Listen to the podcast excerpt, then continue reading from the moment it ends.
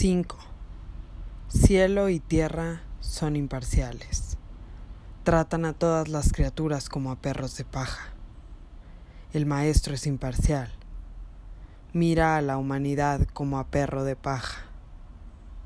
El ser que está entre el cielo y la tierra es como el fuelle de la fragua, vacío, pero con poder, puesto en movimiento emite cada vez más. Quien quiere decir el camino pronto queda en silencio. Mejor es seguir el camino del trabajo con desprendimiento. Comentario número 5. Los perros de paja se colocan en el altar del sacrificio para alejar el mal. Son honrados con regalos mas cuando termina el sacrificio se tiran. Lao Tse toma esto como un símbolo de imparcialidad. Cielo y tierra son imparciales, dando sol y lluvia por igual a los justos y a los injustos. También el Maestro es imparcial, sin predilecciones ni favoritismos dando su vida por los justos y los injustos. Este mismo alto valor de la imparcialidad, que es ideal de justicia, es otorgado por el Bhagavad Gita. El que está libre de exceso de ternura, libre de parcialidad, que haya igual la gloria y la tristeza, que no se regocija ni odia se lleva una percepción firme. Y la misma imparcialidad se enseña con otras palabras por el maestro occidental. Y alguien le dijo, He aquí, tu madre y tus hermanos están afuera deseando hablar contigo. Pero respondiendo él al que se lo decía, dijo, ¿quién es mi madre? ¿Y quiénes son mis hermanos? Y extendiendo su mano hacia sus discípulos, dijo, He aquí mi madre y mis hermanos, porque cualquiera que hace la voluntad de mi Padre, que está en los cielos, ese es mi hermano, y mi hermana, y mi madre. Pues cielo y tierra, espíritu y materia, son los dos polos del mundo manifestado. El mundo mismo es el ser entre ellos. Al principio, antes del inicio del tiempo, quieto e inmóvil. Luego, cuando llegó el alba, moviéndose gradualmente hacia la manifestación.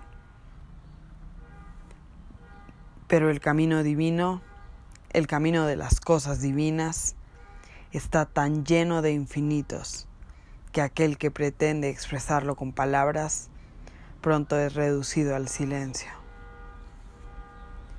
Para revelar el camino, mejor que las palabras es el seguimiento del camino en sí, por la senda de la obediencia desinteresada, la senda del trabajo sin fruto.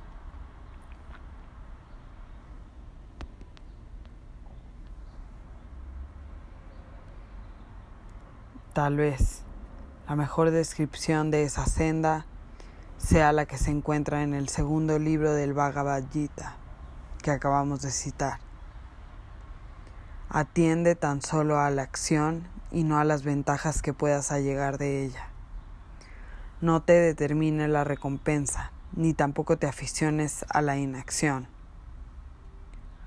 Cumple tus acciones, morando en unión con la divinidad, renunciando a todos los apegos y por igual sereno en el éxito que en el fracaso.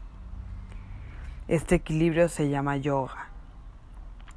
La acción es muy inferior al yoga de discernimiento.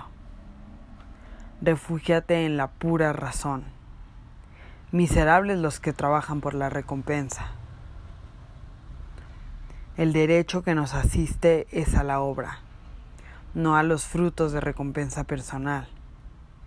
no debemos de dejar que el resultado de nuestro trabajo sea el motivo para realizarlo, ni tampoco refugiarnos en la abstinencia de obras. Mas el principio del desapego, del desinterés hacia el trabajo, hacia toda acción, es el tema principal de Bhagavad Gita, que lo atraviesa todo como un hilo de oro. Y en este principio de desapego, el Gita se aproxima más estrechamente a las enseñanzas de Lao Tse. 6. El espíritu del valle no muere. Es llamado la misteriosa madre. La puerta de la misteriosa madre es llamada la fuente del cielo y de la tierra. Es eterna y parece manifestarse ella misma.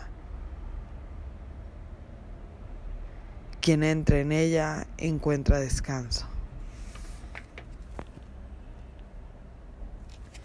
El espíritu del valle es la humildad, porque solo a través de la humildad es posible encontrar el camino.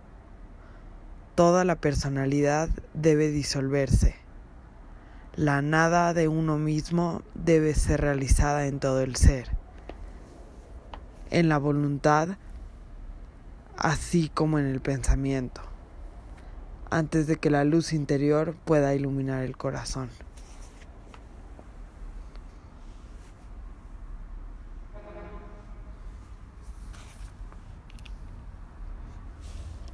Cuando a través de la humildad se encuentra el camino, se descubre que el poder del camino es la vida y la fuente de todas las cosas.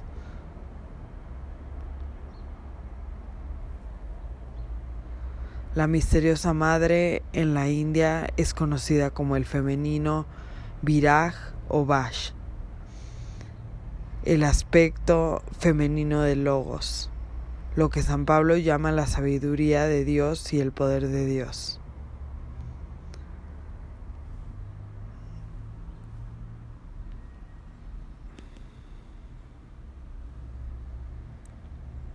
a saber, el poder de Dios para hacer que las cosas se manifiesten.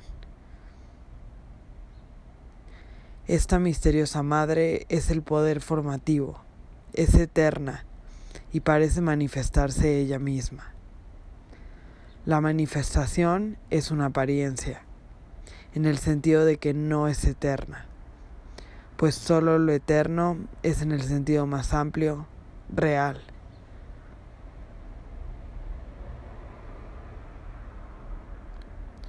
todo lo que se puso en manifestación, en la completitud del tiempo, tendrá que ser retirado de la manifestación.